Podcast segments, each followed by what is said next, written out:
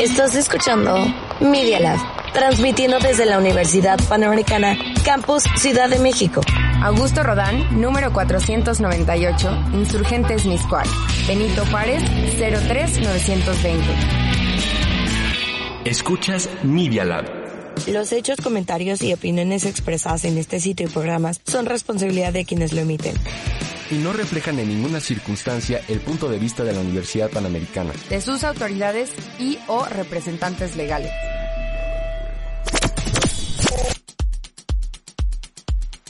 En todos los lugares del mundo. Nos encontramos aquí. Minuto a minuto. Comenzamos.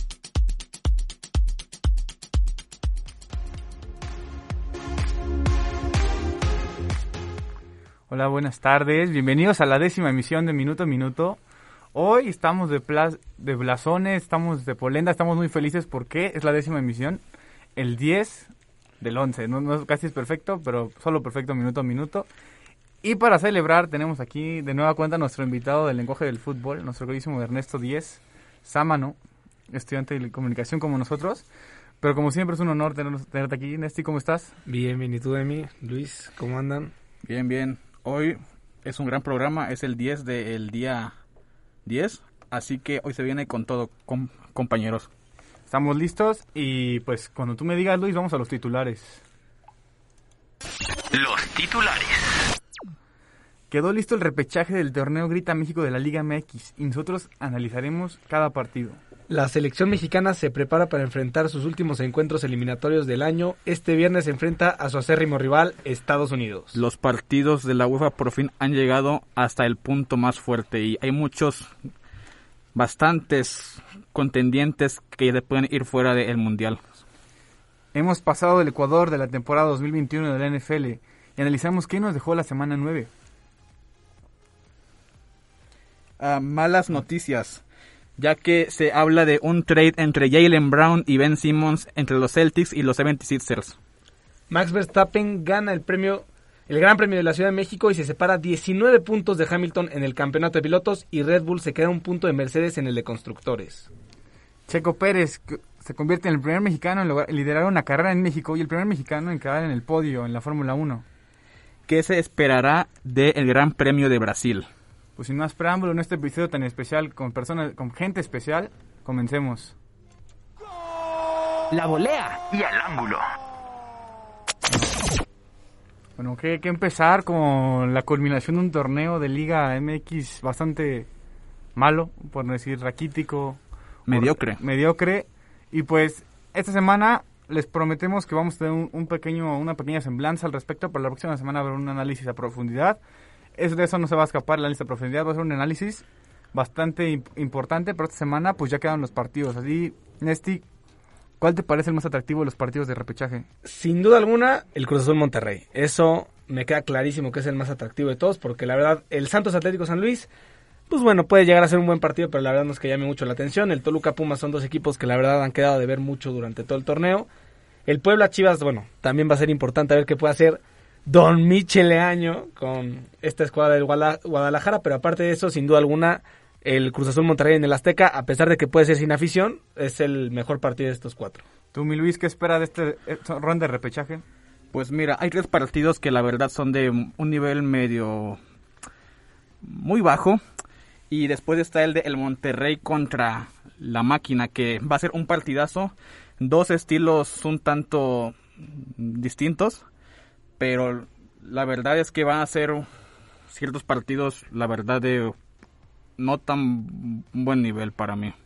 Sí, recordar que, por ejemplo, el partido de Santos contra San Luis, pues va a ser llevado en el TCM de Torreón. Aún no se revelan las fechas, todavía no se revelan los horarios, pero probablemente van a ser el, el sábado próximo, cuando acabe la fecha FIFA. Y pues San Luis tal vez no parta como el, el mejor equipo, pero pues traen al goleador del torneo empatado con el Diente López, Berterame, y pues yo voy a San Luis como un caballo negro, ya que también este torneo cambiaron de técnico después de una temporada malísima la pasada. Y pues ves, por ejemplo, el Pachuca en, repechaje, hablando del sistema de competencias. Pachuca lleva ocho partidos sin ganar, lo mismo que San Luis, que sí tiene al valor del torneo, como decía. Es un, eh, un cuadro que se puede encadenar, pueden encadenar buenos partidos, pero llevan ocho jornadas sin ganar. Y pues tabla del sistema de competencias. Como un, un equipo que ha ganado menos del 50% de los partidos y ni siquiera se acerca, están, están compitiendo por un título. No sé a ustedes qué les parezca este sistema de competencias de 12. Y pues es, es espectacular, ¿te parece espectacular? Tristísimo. Es mediocre, es eh, pésimo para este sistema de fútbol mexicano que de por sí anteriormente, bueno, había sucedido muchas veces que el octavo lugar que pasaba de panzazo en la última jornada terminaba siendo el campeón del torneo y ahora con dos equipos, dos tercios de la liga avanzan a la fase final. Es, como dices, muy mediocre. Pasaron, si no me equivoco, con 20 puntos los últimos equipos, que bueno, son 20 puntos de muchísimos posibles, la verdad es muy triste. Con apenas 7 victorias ya te podrías estar clasificando de 17 jornadas, entonces podrías perder 10 partidos en la temporada y aún así estarías peleando por el título. ¿Tú qué opinas, mi Luis, de este sistema de competencias? Es un sistema que premia la mediocridad, el mal juego, los pocos goles. Y la verdad es un mal que se ha tenido desde hace ya un buen tiempo. Eh, y la verdad yo creo que simplemente la liga hay pues bastantes figuras, pero pues la verdad por el juego que hay no es de alto nivel y si aparte a esto le sumamos que es un que pasan de los 18 en dos tercios, la verdad es que es un sistema que simplemente te premia el ser mediocre. Sí, bueno, y después tenemos a los cuatro clasificados, América, Atlas, León y Tigres, que realmente ninguno está mostrando un gran fútbol. Bueno, el, el que sorprende más es el Atlas, porque las Margaritas han sufrido toda la su historia reciente. Su historia en los últimos 60 años ha sido una historia negra, ha sido una historia complicada, pero pues Ahí van. ahí van y emociona el proyecto de Diego Coca, pero pues decir que este es el segundo peor torneo en los últimos 97 años, porque el promedio de goles no pasaba de dos. Y si no hubiera sido por el último partido, Sí, de Cruz Azul Pumas fue el único rescatable, yo creo que de todo el torneo, la verdad. tuvieron que pasar 120 partidos para que hubiera un partido más o menos emocionante. Mal jugado, pero más o menos emocionante. Así es. Si no, hubiera sido el peor torneo en goles en los últimos 100 años. Entonces, eso te da un poco de entender de que la Liga Mexicana, el nivel que está, y pues recaen los aficionados seguir que este sistema de competencia siga se siga fomentando porque pues los dueños ya vimos que pues lo que importa es su bolsillo más que realmente el espectáculo o el buen juego. Y este, bueno, justo este proyecto que había empezado supuestamente como para reparar los eh, costos financieros que había costado la, la pandemia, se había incrementado este número de liguilla para que los equipos pudieran tener más ingreso y bueno, supuestamente iba a ser solo por una medida temporal, pero parece que ya lo están planeando hacer, bueno, eh, muy largo este tema.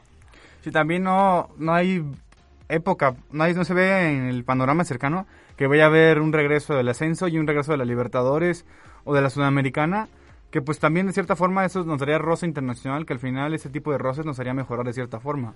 Para poder competir con los grandes, pues tienes que, tienes que jugar contra ellos, no competir con la MLS que sí, se está acercando a nosotros, pero no es el máximo nivel y no es la máxima exige- exigencia jugar en Los Ángeles contra el LA Galaxy o jugar contra River en el Monumental. O sea, la exigencia es mucho mayor, no solo futbolística, sino también de temple para los jugadores. Entonces, pues es una tristeza que la Liga Mexicana esté así y que no se vea un panorama mejor pronto. Y yo creo que ya no se va a ver, ¿eh? Libertadores cada vez se ve más lejos, ahora con la reforma que van a hacer con la Conca Champions, que bueno, va a empezar si no me equivoco en 2023, ya se ve mucho más complicado, Miquel Arriola está muy metido en esos proyectos, entonces dudo que sus mejores equipos los dejen irse a la Libertadores, aunque probablemente los siguientes equipos que podríamos decir sería como la Europa League de América, esta Conca Champions, donde los mejores equipos se van a la Libertadores, los segundos mejores se podrían ir a, al tema de la Conca Champions, aún así serían los mejores, sin duda alguna. México lleva dominando esa competencia por mucho tiempo, pero la verdad es que en el fútbol que vemos todos los fines de semana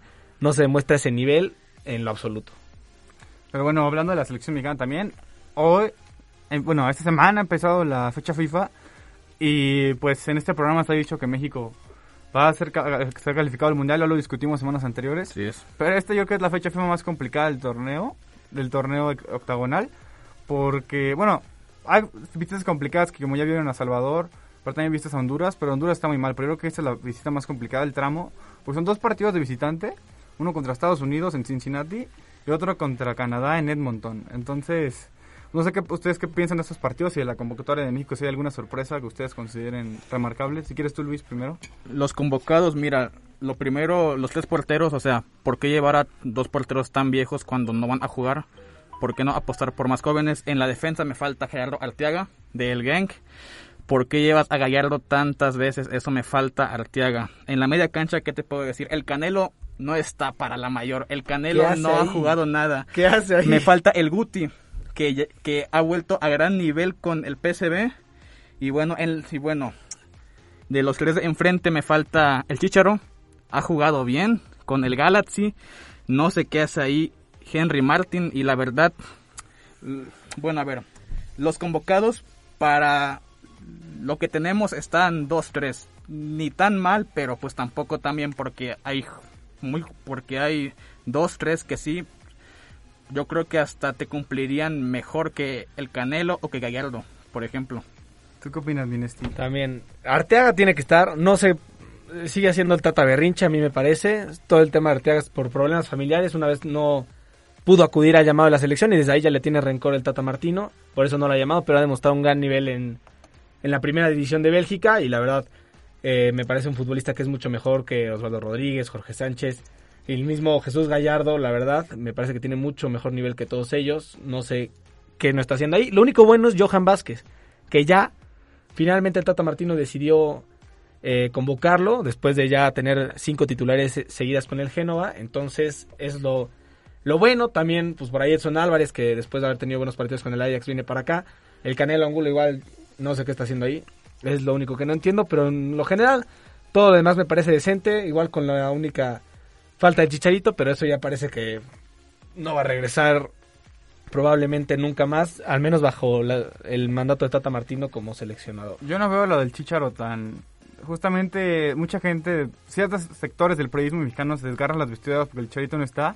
Realmente que esté el Chicharito no, no va a hacer un, que el sistema cambie, que la forma de Eso juego es cambie. cierto. Chicharito es un jugador que depende de un sistema, que un sistema lo acompañe y no va a hacer que el sistema mejore.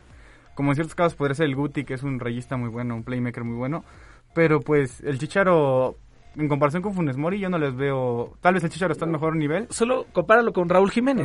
Raúl Jiménez, Raúl va a ser el delantero centro titular de la selección y vas a jugar con el Chucky Tecatito. Eso no se va a mover. Sí, exacto. O sea, llegaría a la banca. Exacto, y además, pues el... eh, eh, ni siquiera no lo llama no porque tenga mal nivel, es porque tiene un- una pugna personal con el Tata, lo mismo que tuvo la Jun, pero la Jun ya lo pudo re- este, restablecer su relación, pero pues la Jun no viene por temas futbolísticos, Pues porque ya está, no lo merece. está No, no en el. América de suplente de Luis Fuentes o de Jorge Sánchez, entonces pues no lo merece, pero el Chicharo tal vez sí lo merecía, pero pues no va a cambiar mucho. Recordar que, por ejemplo, México juega el viernes contra Estados Unidos, como le decíamos en Cincinnati, en punto de las 8.10. ¿Y ustedes cómo ven a esta selección de Estados Unidos? ¿La ven al nivel de la mexicana o un poco mejor? Yo tengo miedo, la verdad. Las últimas dos veces, con selección A y selección B, nos han dado nuestro bailecito. Bueno, no bailecito, pero pues nos ganaron dos finales.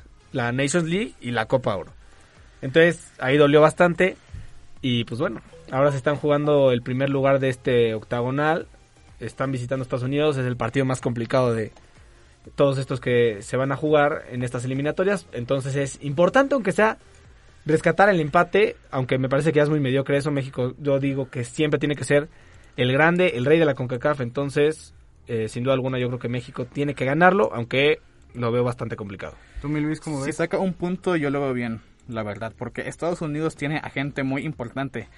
Va a faltar Des, pero aún así está Christian Pulisic, Wea, Musa, McKinney y puedo continuar más tiempo. Pero bueno, a ver, va a ser un partido muy complicado. Creo que va a ser la visita más complicada de todo lo que va. Y a ver, lo que te digo, son dos planteamientos un tanto distintos, uno muy conservador en México y, y por el contraparte uno más ofensivo.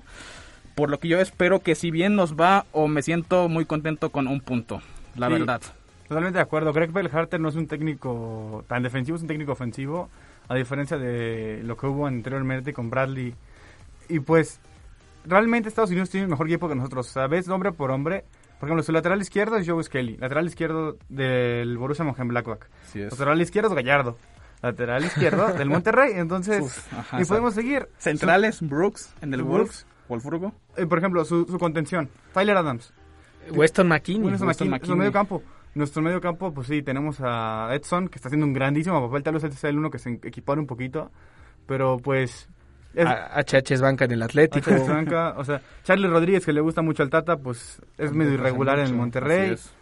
Es. Pues, o sea, y también ves en, adelante. Wea, Pulisic en el Chelsea, Pepi, Ricardo Pepi, mexicano, ¿eh? Y ya Pero- nos lo ganaron. sí, Nos- ya ganaron. nos lo ganaron. Christian Pulisic regresando de la lesión, entonces pues si ves hombre por hombre México no tiene razones por las cuales decir que es amplio favorito. Es un partido parejo, pero pues realmente no veo. Y pasando al siguiente partido, que es el martes próximo a las 8.05, que lo vamos a analizar después, en Edmonton. Ahí ese partido además de Canadá tiene un gran, un gran, gran este conjunto. Hace, un momento dije Jonathan David, me confundí, yo, yo decía Yunus Musa. Jonathan David es con, con Canadá. Pero yo creo que la principal dificultad no va a estar en el campo de juego, sino va a estar en las condiciones. Andaba checando el, el pronóstico del clima en Edmonton. ¿A cuánto creo que va a estar? O sea, de 0 a menos 12. Ese va a ser el pronóstico para el martes. No, bueno. Entonces, Muy complicado. ellos están completamente aclimatados para ese, para ese ambiente. Y tienen también buen equipo, la verdad. Eh, nuestro queridísimo Stefano Eustaquio, eh, recuer- buenos recuerdos. en el Stefan Cruz Azul. Eustaquio, ¿cómo no? Le está rompiendo en Portugal, ¿eh? Sí. Le está rompiendo. Venía de romperla, se lo trajeron, se lesionó y otra vez de regreso. Se rompió aquí. También, exacto. No, en vez de romperla, se rompió. Entonces, y pues el partido hace unos meses, el mes pasado justamente en el Estadio Azteca fue un partido bastante parejo, en el que Jonathan David no jugó muy bien, pero Alfonso Davis se lució, o sea, y pues Tywin Buchanan es un grandísimo jugador del, New England New Revolution. Revolution, y pues yo no veo que a México, que claro, fue ganador de estos partidos, porque no va a serlo, o sea, No va a no va serlo. Si ya le sacaron el empate a México en el Azteca, Canadá. Ahora jugando en su casa con unas temperaturas a las que ningún futbolista mexicano está eh, acondicionado, si es un factor, aún así creo que México, eh, más que con Estados Unidos, con Estados Unidos es un partido que sí debería ser mucho más parejo, pero con Canadá, yo No te sigo creas, ¿eh? creyendo No te creas. No, sé que Canadá tiene mucho nivel, pero México sigue teniendo que imponer. Sigue teniendo que ser el mejor. Y eh, aquí se tiene que mostrar las eliminatorias. Si México quiere llegar al Mundial, vamos a poner solo el quinto partido, que ya de por sí, pues es- son unos cuartos de final. Al final, llegando a unos cuartos de final no es que ganes mucho. Pero pues Canadá no es un equipo que esté contendiente, o está- es un equipo que está apenas peleando por las eliminatorias. Entonces, yo creo que sí, tendrían que ganar, no contundentemente, pero sí eh, tener en mente que el objetivo del partido es los tres puntos, no solo uno. Con cuatro puntos en los dos juegos cumplidos 100% Sí, para mí. estoy de acuerdo. Pero yo, yo, a diferencia de Nest, yo sí veo complicado Canadá. Tienen buen equipo y están muy bien dirigidos. Yo creo que es la mejor, can- la, bueno, la mejor Canadá en los últimos 30 años. Ya llevan ratos en calificar al Mundial. Entonces, pues, yo creo que puede ser un gran partido. Pero, Va a ser, va a bueno, ser. partido, Va a ser. no creo que se den muchas emociones. Porque los dos, los dos partidos son complicados, son ríspidos. Pero pues va a ser un gran partido y pues no se lo pierdan. Véanlo y van a ver nuestro análisis el próximo miércoles. Cerrando temporada. Bueno, faltaría. Tenemos una sorpresita ahí que ya les hablaremos un poquito más adelante. Pero antes de ir a pase filtrado con el mundo, por el tiempo, es momento de ir a, a corte.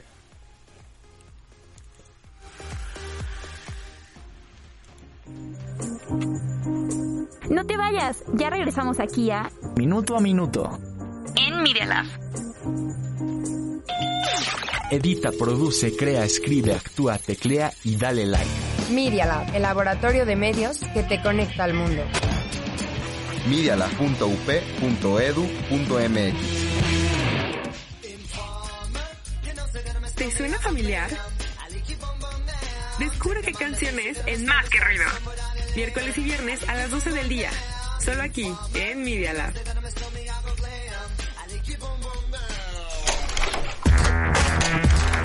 La Universidad Panamericana tiene un laboratorio de medios que se llama Media Lab. Media Lab. Experimenta.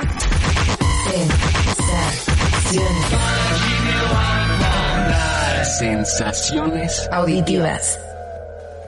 Escuchas Media Lab. En Instagram y Twitter estamos como arroba medialab-up. Media Lab-UP. Continuamos con Minuto a Minuto.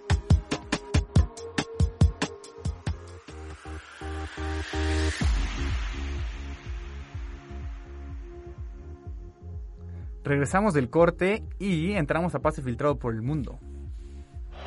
Pase filtrado. Por el mundo. Aquí, aquí acabamos de hacer una jugada del Barcelona de Guardiola, pase, pase filtrado. Esperemos ahora del de Xavi. Justamente, justamente ahorita será nuestro tema, pero primero el tema que tenemos enfrente, las eliminatorias en Europa. Han perdido luces en los últimos años, pero están llegando en un momento bien complicado porque este fin de semana se definen los que van al repechaje y los que están eliminados y los que califican al mundial directamente. Y España se puede quedar fuera, Portugal se puede quedar fuera, Francia se puede quedar fuera y Italia también se puede quedar fuera. La campeona del Euro se puede quedar fuera. Entonces, ¿cómo lo ven ustedes? ¿Cómo están emocionados? Tú primero, Minesti, si quieres. Yo, la verdad es que va a ser un buen fin de semana. España tiene dos partidos eh, bastante complicados. Primero ante Grecia, que no es un equipo fácil, que va a buscar ese lugar en el repechaje que, bueno, todavía podría llegar a, alcanzar a España. Y el otro partido que va a tener es contra Suecia, en el cual se va a pelear el liderato por el grupo 2 y el boleto directo al Mundial. Entonces, sí, España, que bueno, llegó a una final de Nations League, semifinalista de la Eurocopa, bueno, todavía tiene en riesgo eso, lo mismo que Portugal, que de momento se cuenta en segundo lugar, por abajo de Serbia por tan solo un punto, pero cualquier cosa puede pasar. Igual Italia, que va a jugar contra Suiza, entonces un encuentro bastante cerrado y cualquiera de los dos se podría quedar con el primer lugar. Tú, mi Luis, ¿qué opinas de estos partidos? Pues mira, los grupos muy cerrados, solo es un punto entre España, Suecia, un punto Italia, Suiza o van los mismos. Serbia que, aún le saca un punto a Portugal. Se vienen partidos muy decisivos. Ojo, España, que Suecia siempre es muy complicado por su sistema, muy rígido, le cuesta. Y bueno, a ver, yo creo que van a ser bastantes partidos de mucho nivel. Yo, yo creo que de bastantes goles. Y bueno, yo creo que, sor a ver, sorpresas sí pueden, ¿eh? Porque ojo con Suiza.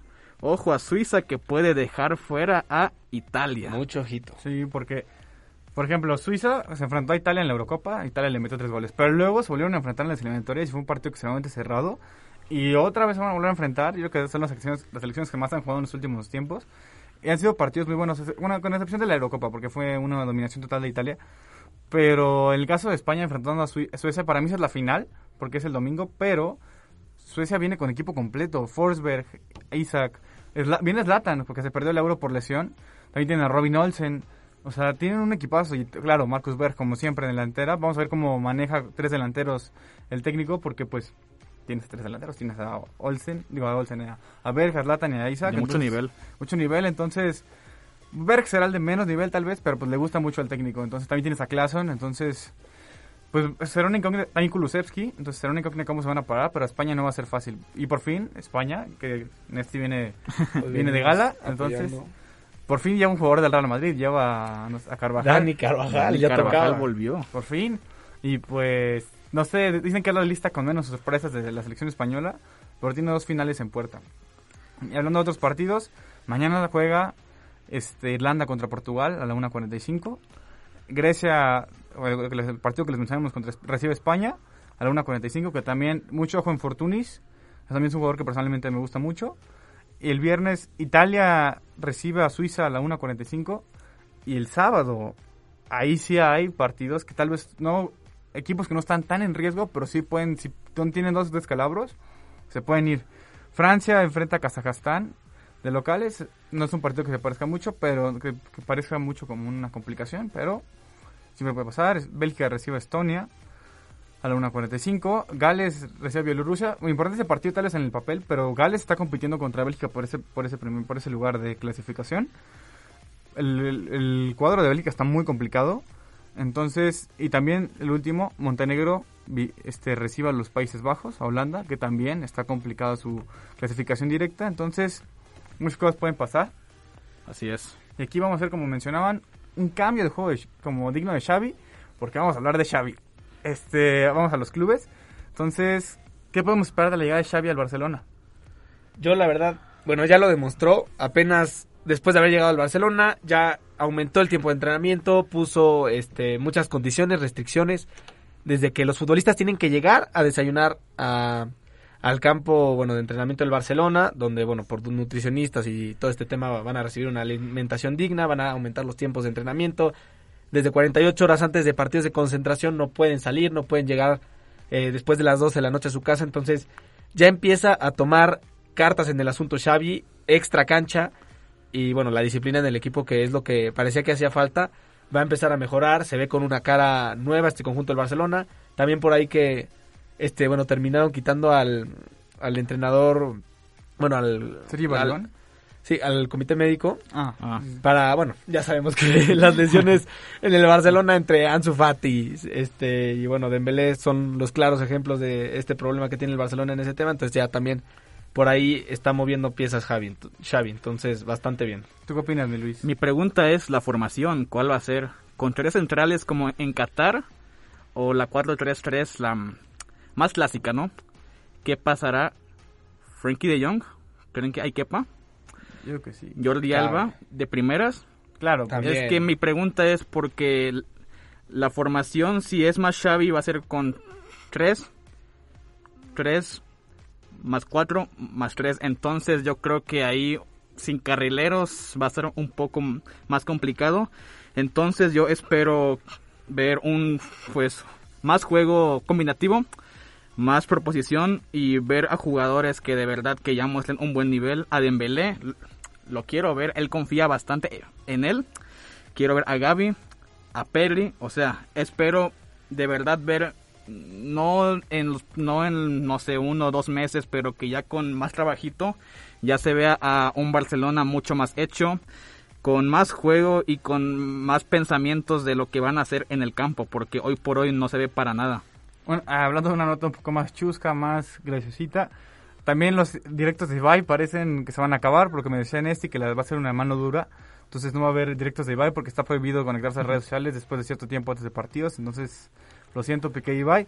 Pero yo personalmente, yo soy, creo personalmente que el tiquitaca como tal de Guardiola para mí está muerto. Y el mismo Guardiola lo ha, lo ha dicho. El Guardiola ha cambiado el estilo de juego. Ya tiene un pressing mucho más alto, juega con líneas de presión mucho más altas, mucho más vertiginoso. Yo creo que lo que dice Xavi de regresar a los orígenes del Barcelona, pues ten- Muy complicado. yo creo que tiene que evolucionar de cierta forma, porque el juego directo es lo que está de moda ahorita y es de lo que funciona, es lo que los técnicos como Klopp están haciendo y le está yendo, Nagelsmann lo mismo, le está yendo muy bien, entonces a mí se me hace que falta que probarse Xavi y pues qué rápido cambian las cosas con la puerta, ¿eh? Decía lo de Messi, que Messi iba a quedar besando un maniquí, luego que Xavi le faltaba mucho tiempo de preparación. Pues lo que pasa cuando los proyectos fallan, o sea, la puerta a mí se me ha hecho que no es la, ha habido tiempos peores como te- anteriormente con Bartomeu, pero pues a la puerta siento que ha hablado de más. Fue más verbo que nada. Sí, y también momentos desesperados, medidas desesperadas. A quien habías prometido que, bueno, al menos haya anunciado que no iba a llegar, pues ya es tu salvación, literalmente. Ya se anuncia como en la próxima salvación del Barcelona, que bueno, de momento ni siquiera pinta para meterse a la Europa League. Se puso un escudo ahí la puerta, o sea, porque ya la- con la afición va a decir, me dice algo, yo traje aquí a su ídolo. Se puso un escudo ahí humano Literal. y pues a ver cómo se sanean las, las cuentas porque pues tiene una situación bien complicada y también lo del que dice que el Embelé, si bien trabajado, puede ser el mejor jugador en su posición en el mundo. Que lo dudo porque pues no este trabajo es de lesiones, ese pobre Dembélé, o sea, regresa y se lesiona y siempre es lo mismo. Entonces, pues tiene que, ahorita tiene 12 lesionados, entonces vamos a esperar cuando ya tenga un equipo más completo. Ahorita va a ser complicado porque pues ni Johan Cruyff mismo, reg- regresando de la muerte, iba a poder con este equipo con tantos lesionados. Así es. Pero pues a ver, y cambiando de tema a la liga inglesa, Despidos y técnicos nuevos. despidos en las partes, digamos, bajas de la, de la Premier League. Daniel Fark del Norwich, discípulo de Klopp, que ya llevaba tres temporadas en el Norwich sufriendo bastante. La vez pasada que regresaron a la Premier League les fue igual. Pues eh, la, la marca Klopp ya no le duró y, y despedido del Norwich. Dean Smith del Aston Villa fuera también. Así es. Y pues bueno, están equipos muy bien armados, para mi gusto, para ser un equipo de baja, de baja, de baja tabla, están muy bien armados. El Norwich sí, pero es que si te fijas, sus dos centrales, Ben Gibson, Y no. Grant Hanley, la verdad ahí no pintan para nada. Sí, Hanley ni con Escocia el arma. Imagínate que Escocia tiene, tiene que meter a McKenna y tienes y Hanley se ve mal, pues ya me imagino el Norwich. Entonces, el Aston Villa dicen que va a llegar Stevie G. Así Sí. es. A mí me encantaría, ¿eh? A mí también me, me gusta mucho esa idea. Ya tuvo una buena etapa en Escocia y ahora demostrar en la Premier League. A. Gerard con Ings, Bailey, Watkins, Buendía, McGinn, Matty Cash, Matt Target, no, eso va a ser Y el Dibu, no se te puede espectacular ver, y el Dibu. Eh, Sansón, o sea, también. A mí Sansón me encanta. Se me hace un jugador muy bonito, muy bonito de ver, digamos. También Conza en la central. O sea, el límite para el Aston Villa, no quiero decir que es el cielo, pero es llegar a la Champions League. Es ya avanzaron. Está muy, está muy lejos ese sueño. Europa, por lo menos. Europa y con Stevie G, que como dicen lo ha hecho muy bien. Stevie ya es tan bueno, no quiero hacer otra observación, que hizo que Alfredo Morelos se fuera, se viera como un crack. Yo creo que dio el paso más lógico. Sí. Escocia, Alvila y de ahí. Exacto. 2024 ya sabemos qué va a pasar, ya, ya está telegrafiado. Cuando se vaya Club de Liverpool, Puede va, va a llegar Stevie, está telegrafiado ya. Es pasito a pasito esto. hablan- hablan- hablando de Liverpool, este Mike Edwards, el, el director deportivo de Liverpool, va a salir de Liverpool acabando esta temporada. Se preguntarán por qué va a salir- estamos hablando del director deportivo de Liverpool. Es porque se va y suena para llegar como director deportivo en Newcastle la próxima temporada. Porque Ojo. el Newcastle tiene problemas de estructura. No tiene direct- muchos técnicos como Pablo Fonseca. En el mismo. Se, se habló de Conte, pero pues Conte no. No, o sea, pero. Emery no llegaron porque no hay una estructura deportiva en el club. Y por eso llegó Eddie Howe. Y llegó Howe. eh, A mí me gustan bastante. Yo la- ya lo quiero ver. Howe, Fraser, Wilson, como en el Bournemouth. Eso va a ser espectacular de ver. A ver si reviva la carrera de Fraser porque se estancó un poquito. Recordar que trajo desde la tercera división, desde la League One al Bournemouth. Y pues desafortunadamente descendieron la temporada pasada, pero pues el equipo siempre se vio muy bien. Pero para hablar de proyectos a, a largo plazo, que ya están diciendo que va a llegar Hazard y otros jugadores, el Newcastle primero se tiene que salvar. Porque ahora está en una situación, lugar 19, no ha ganado un partido en la temporada. Y no juegan nada. Lleva cinco empates. Y pues están buscando a Edwards o a Stephen Emenalo como directores deportivos. Pero pues, primero para que haya un proyecto se tiene que salvar el club. Porque si no, vas- no vas a armar un proyecto en segunda división. Yo creo que a la larga sí se van, sí van a salvarse. Yo creo que sí. Sí, y bueno, más, más que salvarse, en el caso, porque la verdad no pinta muy lejano el caso de que llegan a ascender, pero aún así, con el capital que tienen, si llega Edwards, que es, ha sido uno de los mejores directores deportivos en la Premier League en los últimos años, al equipo, con un entrenador que ya tiene conocimiento de las ligas inferiores de Inglaterra, como es Eddie Howe, si es que en esos momentos todavía sigue siendo entrenador del Newcastle, no deberían de tener problema en ascender el, el siguiente año o en dos años. Es un proyecto que va para largo plazo. El PSG, el Manchester City, esos equipos con mucho dinero no se hicieron gigantes de un día para el otro. Entonces es tiempo, es capital y bueno, inversiones a corto y también a largo plazo. Entonces este equipo va a terminar compitiendo sí o sí con el dinero que tienen. Así es. Necesitan, Y- ese- necesitan eh, un puente. Un puente exacto. entre la dirección de, al- de Bin Salman, que también está aún más lejos. Luego está Yasser al Rumayán, que es el presidente. Y ahí hay un, un gap grandísimo entre el técnico y los jugadores. Entonces falta ahí un puente que probablemente sea Edwards. Y pues hemos acabado la sección de fútbol. Tenemos aquí un asiduo aficionado a los Dolphins, que se me hace que no va a querer hablar de holding esta semana, pero vamos al NFL. Holding defensivo. De los Dolphins y de los Bills, ¿eh? Porque yo tampoco me salvé. Pero mira, los tampoco. Dolphins ya ganaron. Ahora, yo soy el único entre los tres que mi equipo ganó. Le ganamos a los Texans después de siete semanas sin ganar nada, pero ya dos victorias son dos victorias. Bueno, ya, ya no están tanqueando, ya no van por el- la primera selección de draft. Bueno, se la van a competir con los Texans. Y con, bueno, con los Lions. Lions Sí. van encaminados a no ganar un partido esta temporada, como ya lo hicieron dos veces en su historia. Pero te veo feliz. Semanas anteriores estoy preocupado por Tua. Estaban buscando lo de Sean Watson. Hay una serie de cabildeos muy extraños con Sean Watson porque pues realmente su situación es totalmente Grave. grave y pues no se sabe, realmente hay mucha incertidumbre en su caso porque no sabemos si cuando lo, lo traden, porque por ejemplo, los tejanos son tan malos para negociar que al principio de la temporada mencionaron fuentes de Fox Sports, les ofrecieron dos de primera ronda y dos de segunda ronda de este año y la rechazaron. Y ahorita los Dolphins estaban dando creo que una de primera y una de segunda. No, dos de primera y tres de segunda, te Exacto. estaban diciendo. Y luego la- y los Texans lo rechazaron, querían más, imagínate. No, no sé, pero por un jugador que no te va a jugar nunca hasta que se le acabe su Así es. contrato. Exacto. Y también muy importante esa semana, como decía Minesti, los Bills perdieron y los Packers perdieron y no son varios líderes divisionales cayeron. Sí. Al hacer el Power Ranking de esta semana me costó porque pues muchos de los grandes perdieron, perdieron los Packers, perdieron los Bills, o sea, Los Rams. Raiders. los Rams. Los Raiders también. Hubo muchas sorpresas. Los Saints que venían de ganar la Tampa Bay perdieron contra Atlanta. Hubo muchas sorpresas. Así es. Y también re- hablando más de temas de después de la semana, OBJ liberado de los Browns por sus problemitas con su papá que publicando videos en redes sociales de intransigente y pues la relación con el coach Stefanski con la organización y con Baker más que nada porque criticó mucho a Baker pues acabó y acá OBJ que lleva dos años sin hacer nada salió mandoncito quiere o los Chiefs o los Saints o los Packers Quiere más a, creo que... Green los Bay Packers, sonaba, creo, ¿no? era, Sí. sonaba más los Packers. Sí, pero los Packers tienen un problema, no tienen dinero para pagarle. si lo traen, tendría que ser con un mínimo de veterano. Y el mínimo de veterano es como 500 537 mil dólares. Que en comparación con lo que ganan otros receptores, ah, Davante gana 10 veces eso. No, mucho No, más. y, con los moñitos que tiene OBJ, no lo va a aceptar nunca.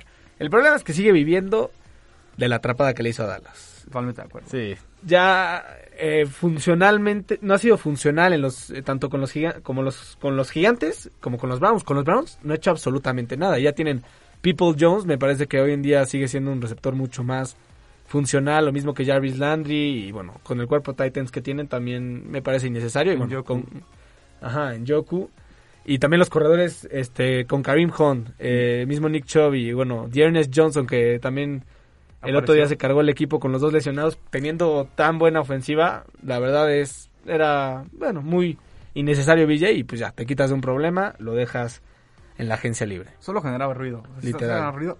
Y también un equipo que no hemos hablado mucho, pero los Patriotas de Nueva Inglaterra se están encarrerando, como tú, tú sí dijiste al principio, Emilio, y tú dijiste que Mac dije. Jones iba a ser el novato del año. Y, Y va para eso. está Igual. jugando muy bien. Bueno, Para mí es de lo más flojo de los Patriotas. O sea, va Sí. jugando muy regular, pero está jugando, ¿eh? Y muy bien. un problema que yo le veo a Mac Jones, o sea, excelente jugador, pero sí, sí, sí, ese partido contra las Panteras tuvo una jugada bastante, bastante sucia. Y a, y a ver si no lo suspenden, ¿eh? Le- Les guinzó el tobillo al... Se me fue el nombre en este momento, les guinzó el tobillo un linebacker. A un de- linebacker. A un linebacker. y, no lo soltó, o sea, está bien, lo jalas un poquito para que no corra.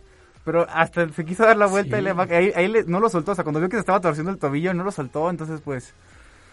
Pues, Pues los sí. gajes del oficio. Pero. Sí a ver si no lo suspenden. Y también muy curioso esta semana: tus Bills perdieron 9-6. Y Sin touchdowns, ¿eh?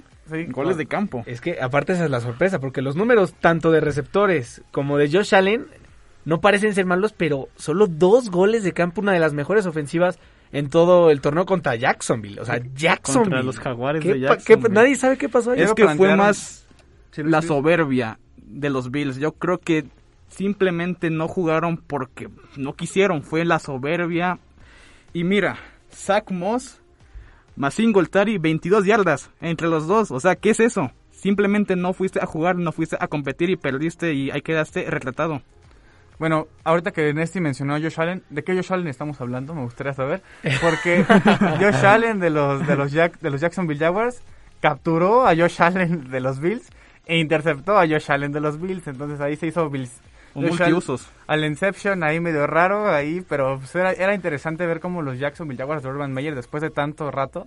A mí se me hace que Urban Meyer de, de bromas fil- filtró los mails de John Gruden para quitarse la presión a él. Y pues el equipo pues, defendió muy bien, una grandísima Muy bien, defensa. muy Defendió bien. Muy bien. y pues también, por ejemplo, los Packers perdieron. Se vio que Jordan Love No está listo aún. no está listo. No está listo. no, es como a otros quarterbacks. Por ejemplo, ves a quarterbacks como Fields o como Trey Lance que te muestran como ciertas luces, te muestran flashes de lo que puede llegar a ser. Yo a Jordan Love lo vi totalmente pues, espantado y pues totalmente amarrado de un playbook que no era para él y él no pudo mostrar realmente que, que si, si va a valer la pena haber dado una primera selección de draft. Pero pues es complicado, lo contaba Luisa, en este, a mí se me hace complicado apoyar a los Packers porque si quiero que si quiero que mi equipo juegue así, no no me va a gustar ver a mi equipo así. Pero el si siguiente año sin Rodgers van a ser de los peores de la temporada. Y sin Davante. y Davante porque tiene problemas. Pero también digo, si quiero que mi equipo juegue bien, tiene que regresar una persona como Aaron Rodgers que este realmente yo lo quiero lo quería mucho, era un tipo que yo realmente adoraba, idolatraba. Pero pues no puede traer una persona que hable dice ese tipo, cierto tipo de cosas Sí es. y pues bueno. Nos faltaron temas, la próxima semana podemos hablar más temas, porque tenemos que esperar a la NBA, porque tenemos a, a dos a dos expertos de la Fórmula 1 esperantes. Vamos a la NBA para que Luis nos dé el repaso rapidín. Básquet. Tiro de tres. Una semana muy buena. Lo primero, quiero dar la felicitación a los capitanes de la Ciudad de México. La Gatorade League de desarrollo llevan dos victorias en tres partidos, así que los capitanes, la primera franquicia en, en si no mal recuerdo, era Latinoamérica en tener su franquicia en la Gatorade League. Llevan dos victorias en tres partidos. Pero bueno, el primer tema estoy muy preocupado porque se habla de un traspaso entre Jalen Brown y Ben Simmons entre Celtics y 76ers. La verdad ahí, yo no sé si es un meme, si es de verdad, pero la verdad si eso sucede, me dejo de ser fan de los Celtics y voy con los Toronto Raptors. ¿Así de Villamelón vas a salir? Es que, o sea, no es posible que intercambies a Ben Simmons, que es un jugador que está en problemas mentales y de juego, y lo cambies por actualmente tu mejor hombre, junto con Jason Tatum. Y lo peor es que se habla que sería un traspaso que incluiría a Marcus Smart, Robert Williams y Brown por eh, Ben Simmons y más era Green. O sea, eso es inconcebible, pero bueno, la verdad yo no creo que pase, pero si pasa voy a sentirme muy decepcionado de mis Celtics, que ya de, por sí no estamos bien. También muy importante, ahorita, ahorita a las 6 empieza un partido muy, muy interesante que nadie esperaba, que los Cavs van a jugar contra los Nationals, digo, contra los Nationals, ¿eh? contra los Wizards. ¿Qué Dos opinas equipos partido? que han sorprendido. Los Cavs que la verdad a principio no pintaban para nada, pero que su juego de Big Men se está sorprendiendo a todos. Ya le han pegado a dos grandes por ahí. La verdad no creo que les dure para tanto, pero Ricky Rubio está en un nivel espectacular. El base 37 puntos, 10 asistencias. Y a ver, con la lesión de Setstone, sus, a ver, yo creo que sus números van a ir más para arriba. Pero bueno, ¿qué te puedo decir? Los Wizards están en un nivel espectacular. Montres Harrell, Bill, Kuzma, Pope. La verdad, los, los Wizards para mí se pueden meter a el play-in sin ningún problema. Dos ex Lakers ahí, Kuzma y Cowell Pope. Y Montres Harrell. Y Harrell. ¿Tú cómo ves a, al Hit y que tuvo un problemita con los Nuggets a media semana? Sí, un problema entre Nikola Jokic y Markieff Morris, que fue un encontronazo un choque que después Nikola Jokic lo ha respondido para mí de muy mala forma y bueno, es, esto en lo que terminó fue en bastantes multas. Nikola Jokic multado por 50 mil dólares y un partido fuera. Eh, Jimmy Butler por 30 mil dólares. Y Marquise Morris, que fue uno de los dos, se quedó libre sin nada. Así que ahí hay una pequeña polémica. ¿A tú, si no te gusta el básquetbol? ¿A ti eres partidario de algún equipo? Lo he visto, pero sí me enteré de la polémica y qué madrazo le metió Jokic por atrás. La verdad fue, eh, pues sí, 50 mil dólares nada más. 50 mil dólares. nada, nada. Eso por, por, por un golpe así, hasta a mí me dio codito, la verdad, no puede ser. Una estación deplorable, golpazo, pero... Cosas que pasan, pero 50 mil. La calentura nada, para él nada, costó. Para nosotros la vida, ¿no? Pero para él nada. Pero este... Ya tenemos a nuestras dos invit... Bueno, no. Ingrid, que hoy no vino, pero va a estar en la sala de espera para hablar del Zoom. Está en la sala de espera. Y nuestra segunda invitada, Arumi. Entonces vamos a corte para empezar.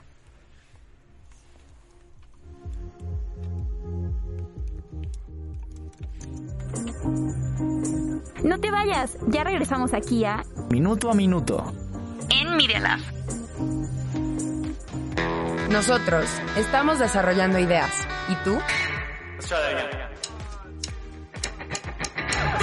Escucha Media Lab. ¿Buscas algo nuevo y lleno de color? Bienvenidos al Artebrige, el lugar ideal para hablar sobre el mundo del arte y la cultura con grandes invitados Acompaña a Andy y Ofmara mientras desenmascaran todos los secretos que ocultan tus artistas favoritos. Sintonízanos todos los martes por Media Lab y escúchanos también en Spotify. El Arte Brille. Media Lab.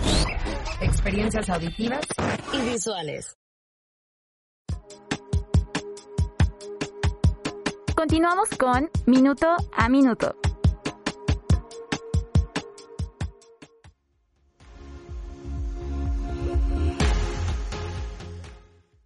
Estamos de regreso del corte y en pantalla pueden ver a Luis y a dos personas muy especiales para el programa. Ingrid y Arumi, que Arumi regresa, el retorno de Arumi y el retorno de Ingrid, que está desde su casita, espero que haya acabado, tuvo un compromiso de la escuela inesperado y pues siempre, pero Ingrid siempre comprometida y pues nos demuestra que minuto a minuto funciona por el programa y no por las personas que están, entonces ¿Cómo están? Las dos tuvieron, tuvieron un fin de semana muy movido en la Fórmula 1, que justamente eso hablaremos ahorita, iremos a los pits con nuestro amigo Guido, como siempre lo decimos, pero nos contarán cómo les fue este fin de semana.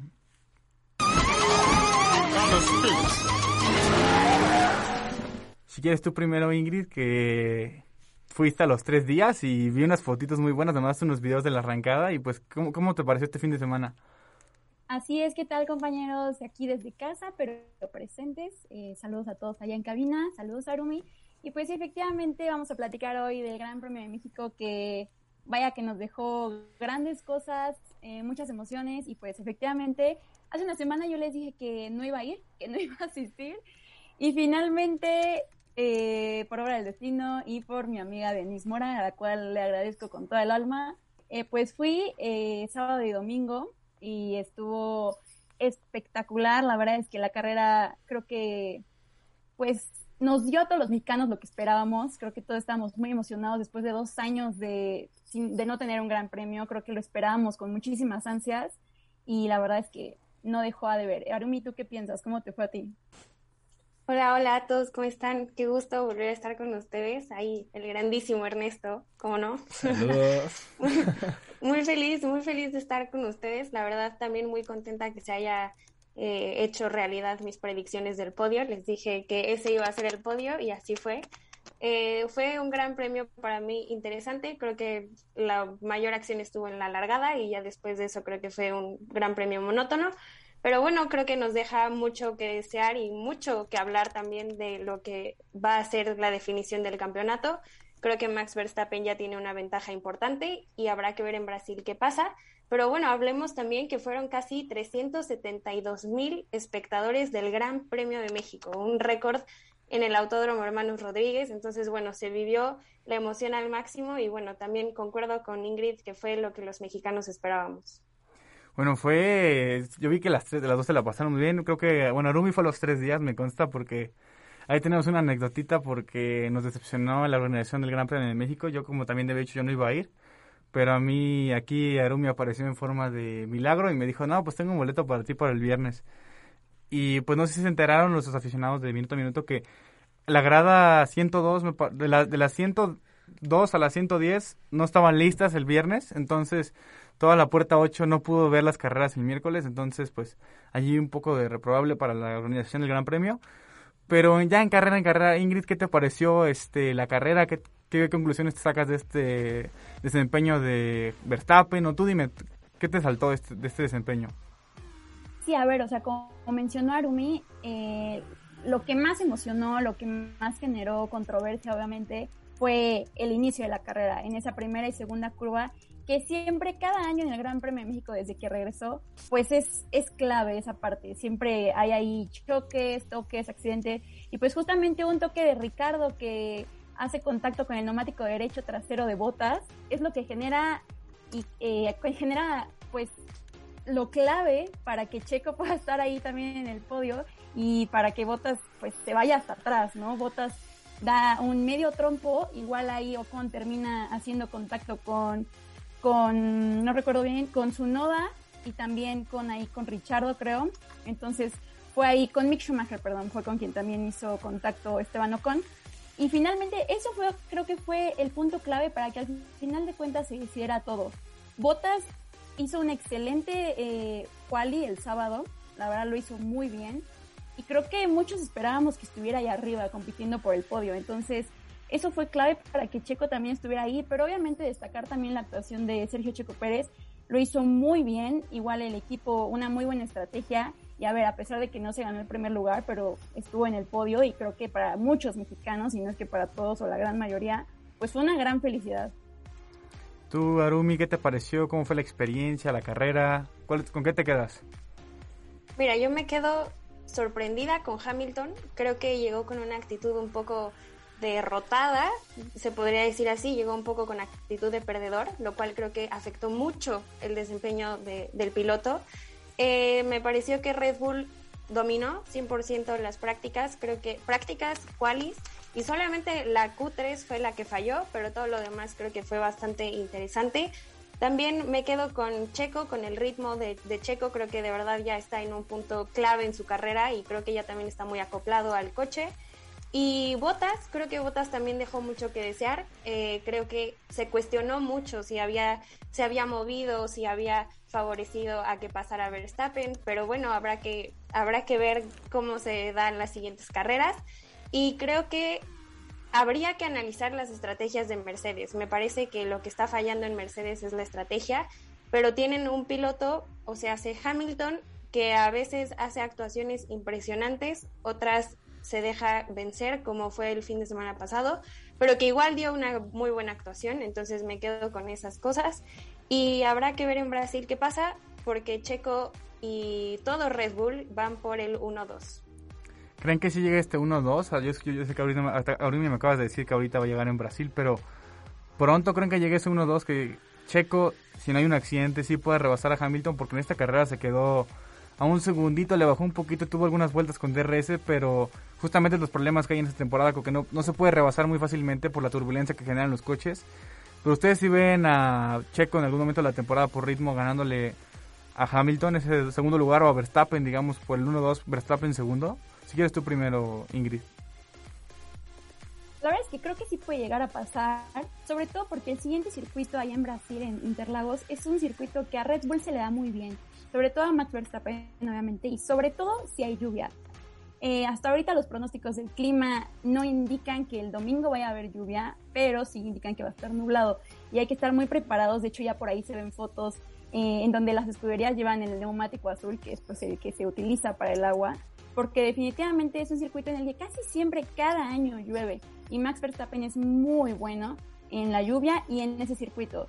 Y Red Bull también. Entonces sí creo que Checo, tal vez en Brasil, pudiera pues hacer ese, esa gran carrera y generar el 1-2. Pero bueno, también creo que Hamilton, después de México, tal vez va a llegar a Brasil un poco más motivado, porque ahora sí ya no hay margen de error, definitivamente ya no hay margen de error y él más que nadie lo sabe. Entonces, tal vez es el momento, más bien es el momento para que se pongan las pilas y no deje justamente que el otro Red Bull se meta ahí. Arumi, tú ves a quién ves de campeón de constructores este año, porque la semana pasada justamente hablábamos con Ingrid y contigo. Decíamos que estaba muy lejos realmente Red Bull de Mercedes, pero esta carrera se acercaron dramáticamente y hubieran empatado si no hubiera sido porque al final Botas, bueno, no Botas, la estrategia del equipo hizo que cambiaran llantas y pusieran blandos y pues hicieran la vuelta rápida y les quitaran el puntito a Verstappen. ¿Tú qué opinas? ¿Sí va a haber un final, un final muy cerrado de constructores o va a haber un claro ganador? ¿Y quién va a ser ese ganador, Arumi? No, yo creo que va a ser cerrado. Creo que ahorita, por lo que hemos visto y por los circuitos que viene, creo que Red Bull tiene la ventaja. Creo que Red Bull puede ganarlo.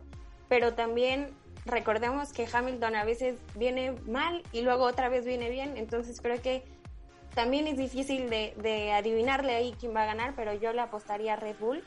Creo que específicamente el circuito aquí en Brasil es interesante y favorece bastante a Red Bull y más porque es un circuito que no tiene tantas rectas. Las heces de escena son buenísimas para Red Bull, entonces creo que sí, Red Bull tiene las de ganar. Bueno, o sea, la previa del circuito muy importante también hacerla.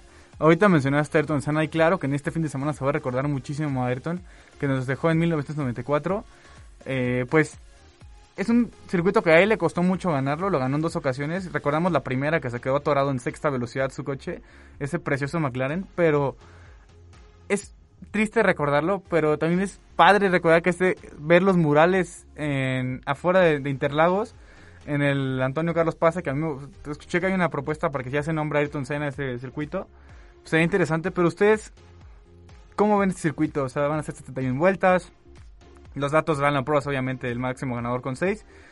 Pero, por ejemplo, en la clasificación, va a haber sprint. ¿Qué les parece el formato sprint? Ingrid, ¿a ti qué te parece? Yo sé que tienes una opinión al respecto, medio formada, pero ¿la has cambiado? ¿Qué te parece el sprint?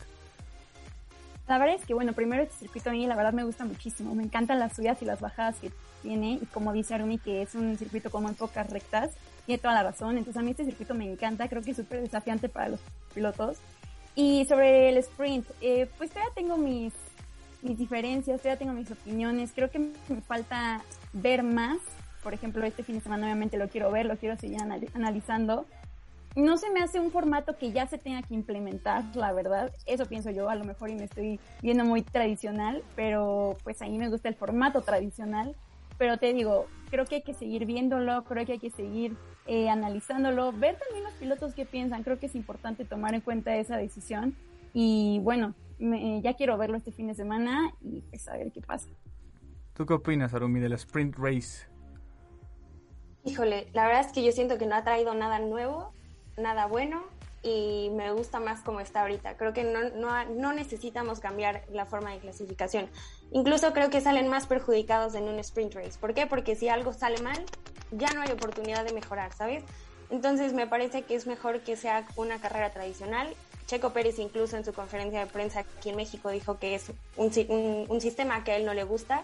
Y creo que sí, creo que la verdad es que estamos en una era en la que las qualis son lo más importante y si no es que, o sea, de verdad hacen una diferencia enorme para incluso los pilotos, no solo como espectador. Para el piloto también es muy importante la quali y creo que una sprint race no ayuda en nada y creo que pese a que trae más acción, pues, o que hay carrera antes, tal vez, creo que me gustan más las qualis y me quedo con cómo está el sistema ahorita. Sí, yo estoy muy de acuerdo con ustedes. Ustedes son las expertas, pero yo aquí un aficionado está de acuerdo con ustedes porque realmente le quita espectacularidad a la carrera, ¿no? O sea, es una clasificación el sábado, el viernes para la clasificación del sábado, entonces, pero bueno, lo que nos deja las, como tal, lo que no es inherente a las sprint races, pero que se ha dado en Silverstone y en Monza, es que carreras de sprint race va a haber contacto entre Hamilton y Max. El primero, pues Max quedó muy mal parado. Bueno, Hamilton quedó muy mal parado por la rec, por la ese choque en Silverstone en la curva a alta velocidad. Y en Monza, pues hubo un choque ahí que pudo haber sido muy grave, pero gracias al Halo no fue. Entonces esperemos que esta, esta carrera no se saquen uno al otro de la, de la pista y que sea una carrera muy buena porque pues Brasil da para mucho. Y aquí nuestro amigo Nesti les quiere hacer una pregunta porque también mi Nesti es aficionado de la Fórmula 1. Bueno, ustedes que son conocedoras, eh, lo de Max Verstappen este fin de semana me parece que eh, el checo se llevó los reflectores, pero eh, sin duda alguna dominó a Hamilton que reconoció que en ningún momento estuvo cerca, tuvo la carrera completamente dominada después de las primeras dos vueltas. Y ustedes ya con estos 19 puntos de ventaja que tiene ya lo ven dominando, bueno, por primera vez le van a quitar esta, esta dominancia a Mercedes ya Verstappen o todavía creen en alguna remontada que pueda dar Hamilton. A ver, yo, como dices, fue totalmente dominante. O sea, en la primera vuelta salió el safety car, por lo que ya mencionamos pero a partir de la quinta, que fue que ya el safety car regresó a pits, la sexta ya se veía la diferencia entre Max y después Lewis Hamilton y todos los demás. Se veía de verdad, se empezaba a formar obviamente poco a poco, pero ya se veía una diferencia, obviamente en la vuelta 15 ya la diferencia era abismal. Entonces, a mí me hace que el trabajo que ha hecho Red Bull y Max Verstappen obviamente en equipo ha sido espectacular. A Red Bull le ha costado muchísimo trabajo llegar a donde está ahorita y yo pienso, yo creo que sí, Max Verstappen se va a llevar el campeonato. Y la verdad es que creo que va a ser un, pues una refrescada para el aficionado de la Fórmula 1 también. Arumi. Sí, yo, yo coincido con Ingrid, pero a ver, este gran premio, Max Verstappen lapeó a cuatro pilotos y el último piloto lapeado fue Gasly. O sea, el 1, 2 y el 3 estuvieron lapeados. Entonces, que hay poder en Red Bull, verdaderamente lo hay. Entonces, creo que sí hay una gran oportunidad para, para Max Verstappen. Creo que también no se debe confiar porque creo que a veces también ese hambre de ganar distrae al piloto, pero también creo que Lewis Hamilton es muy bueno bajo presión y Lewis Hamilton siempre busca ganar. Entonces creo que si, si Max Verstappen quiere ganar, tiene que estar 100% concentrado, darle al simulador o, no sé qué tenga que hacer para verdaderamente ponerse él al frente del liderato, ¿no? Bueno, del campeonato del mundo. Bueno, también te acordar, Hamilton, nuestra última pregunta, Hamilton ya ha ganado dos veces aquí, 2016-2018. ¿No ven, esta sé que parece una pista muy, muy asequible para Max, pero no ven a Hamilton sorprendiendo en esta pista? ¿Sigues tú, Ingrid? Sí, claro que sí. Obviamente, como dices, en 2018, o sea, no tiene tanto tiempo, eh, ganó en primer lugar, justamente Max Verstappen que quedó en segundo. Y como dice Arumi, Max Verstappen, perdón, Hamilton tiene esa hambre de ganar siempre. O sea, no creo que en algún momento la pierda y no por nada es siete veces campeón. Entonces, creo que, que él, yo creo que va a reaccionar, obviamente. Y si Max gana, no, es, no, no creo que Hamilton la vaya a dejar fácil, para nada. Así como si Hamilton gana, Max no, no la va a dejar fácil. Entonces yo creo que estamos viviendo lo más emocionante, el fin del campeonato y con esta disputa yo creo que está increíble. La verdad creo que se está disfrutando al máximo, pero sigo sintiendo y sigo creyendo que Max Verstappen va a ser el quien se lo va a llevar. ¿Tú, Arumi? Sí, yo también creo, creo lo mismo. Creo que eh, va a estar interesante el desarrollo de estas últimas carreras, pero sí creo que hay, hay una dominancia en la mayoría de, Red Bull, entonces creo que sí, coincido con Ingrid. Oigan, ya última pregunta para concluir el programa. ¿Ustedes creen que el Gran Premio de Jeddah en Arabia ahorita sí esté listo y si está, que esté a la altura de los estándares de seguridad y de espectáculo de otros Gran Premios que ya están muy bien posicionados como vimos el de México? ¿Creen que existe en perfectas condiciones el Gran Premio de Jeddah. A falta de un mes y todavía no está listo. Tú, Arumi, primero si quieres, para empezar contigo ahorita. A ver, creo que hay mucho dinero eh, de por medio. Creo que el dinero mueve montañas. Entonces, creo que de que se puede hacer, se puede hacer. Pero así como pasó en el Gran Premio de México, hay muchas cosas que no dependen solamente de la Fórmula 1. Por ejemplo, en México no dependía una grada de la Fórmula 1, depende de promotores, dependen de muchas cosas. Entonces, pensar que en un mes va a estar un circuito listo, me parece, imagínate, Miami ya lo están trabajando ahorita y todavía falta un buen para el Gran Premio de Miami. Entonces creo que va a estar difícil, pero creo que el dinero puede hacer ahí lo suyo. Y si sí, a lo mejor estaría bien ver dos carreras en, Medio Oriente que no sea en, en Abu Dhabi, ¿no? ¿Tú, Ingrid? Sí, igual, pienso igual que Arumio. O sea, el dinero va a hacer ahí lo que tiene que hacer, sobre todo porque tienen que dejar una buena impresión al hacer la primera carrera en ese circuito, en esa parte. Quieren obviamente que en los próximos años se siga haciendo, que en un futuro se renueve un contrato. Entonces, yo creo que van a hacer todo ahorita, absolutamente todo, para que por lo menos este primero salga bien. Y ya en los años subsecuentes, pues a ver qué sucede. Sí, muchísimas gracias por la presentación por las apreciaciones y también falta ver otra incógnita, el Gran Premio de Qatar, ese parece que está un poco más listo, pero también otra incógnita que ya tienen un contrato de 10 años, entonces lo veremos por mucho tiempo, pero pues aguantamos, no aguantamos para ver la primera ocasión. Y pues la familia de minuto a minuto sigue expandiendo. Ya, ya han estado con nosotros este Arumi y nuestro Guillermo Monesti. Les queremos agradecer muchísimo de todo corazón de la familia de minuto a minuto. Y esperemos que los caminos, digamos, como dice el meme, los caminos de la vida nos crucen de nuevo y que en próximos proyectos que tengamos colaboremos, ya sea uno de nosotros o todos colaboremos, ojalá así, así sea. Pero pues muchísimas gracias Arumi y muchísimas gracias Nesty. Ingrid, tú ya sabes, pues tú, eres, de, eres de casa, entonces muchísimas gracias Arumi muchísimas gracias Nesty. Muy, muchas gracias a ustedes. Gracias. Sí, muchas gracias. Los queremos mucho y pues es momento de terminar. Nos vemos la próxima semana el miércoles y tenemos un especial para el viernes que les iremos diciendo en nuestras redes sociales quién va a venir con nosotros, pero tenemos un invitado muy, muy especial. Hasta luego.